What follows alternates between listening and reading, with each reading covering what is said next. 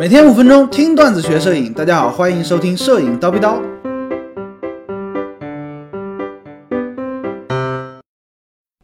小光圈为什么画质会变差？这是之前呢征集选题的时候，有同学问我啊，高老师，佳能六 D 的最佳光圈是多少？啊，我看到这个问题呢，竟然无言以对啊！同学，你的摄影是体育老师教的吗？哎，这个最佳光圈是跟镜头有关的，跟相机没有半毛钱关系。但是仔细想想呢，这个最佳光圈啊，还真跟相机有那么一点点的关系。下面呢，我们就来仔细的跟大家叨逼叨一下啊。对于镜头而言呢，通常最大光圈的画质都不是很好。之前也说过，你缩小一档、缩小两档之后呢，哎，这个画质会有极大的提升。比如说你的镜头是五十毫米 f 一点四。呃，大光圈全开的时候呢，虽然效果虚化效果是最好的，但是这个分辨率啊、紫边啊、色散控制啊方面，其实都不是很好。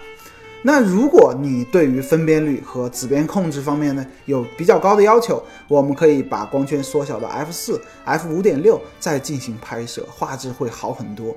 这时候呢，就看你怎么选了。哎，你是需要大光圈下面的背景虚化效果呢，还是更好的细节表现力呢？二选一啊。通常我们使用的绝大多数镜头，最佳光圈差不多都在五点六和八这两个数值之间。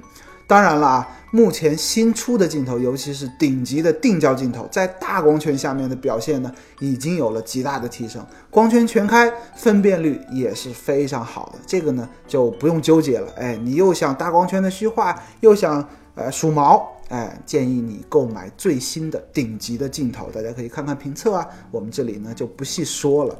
当然，哎，这个价格可能会比较贵吧。另外呢，最佳光圈啊，跟相机也的确是有一点点关系的。具体体现在什么呢？它是跟传感器的像素密度有关。因为啊，你看我们数码相机所使用的传感器，在光圈非常小的时候呢，它会引发一种光呃光学现象，叫光学衍射。而这一现象呢，它会降低画质。上面说的啊。光圈缩小一档或者两档，画质会提升很多。那我们如果说继续缩小，比如说缩小到 f 十六或者 f 二十二呢，这个画质啊，它其实反而会下降。这个呢，就是因为光学衍射所产生的。而不同像素密度的相机呢，受到光学衍射影响呢，也是不一样的。简单的说，高像素的机型呢，更容易受到光学衍射的这么个影响。比如说四千万像素、五千万像素，你看传感器上面特别的密集，对不对？像素的密度非常的高，这类高像素的机型呢，就更容易受到光学衍射的影响。相比之下呢，这种两千万像素啊，或者说一千两百万像素的机型，哎。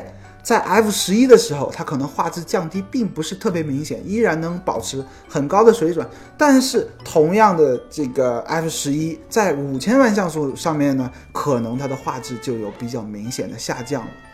当然了啊，这是理论的计算结果啊。如果说，呃，大家的确，哎，比如说我就是要那个微距，我就得用小光圈得到一个相对合理的景深，那根据你的需求来，因为有的时候这个画质不是一切，或者说不是唯一的标准。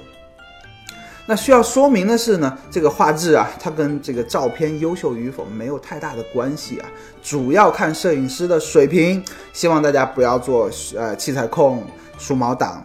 尽管小光圈会光圈画质变差，但是有时候呢，你该用就用。哎，在这个时候呢，景深可能远远比画质更加重要。今天高老师就先叨逼到这里了。想要系统的学习摄影知识呢，欢迎微信搜索蜂鸟微课堂。明早七点，咱们不见不散。拜了个拜。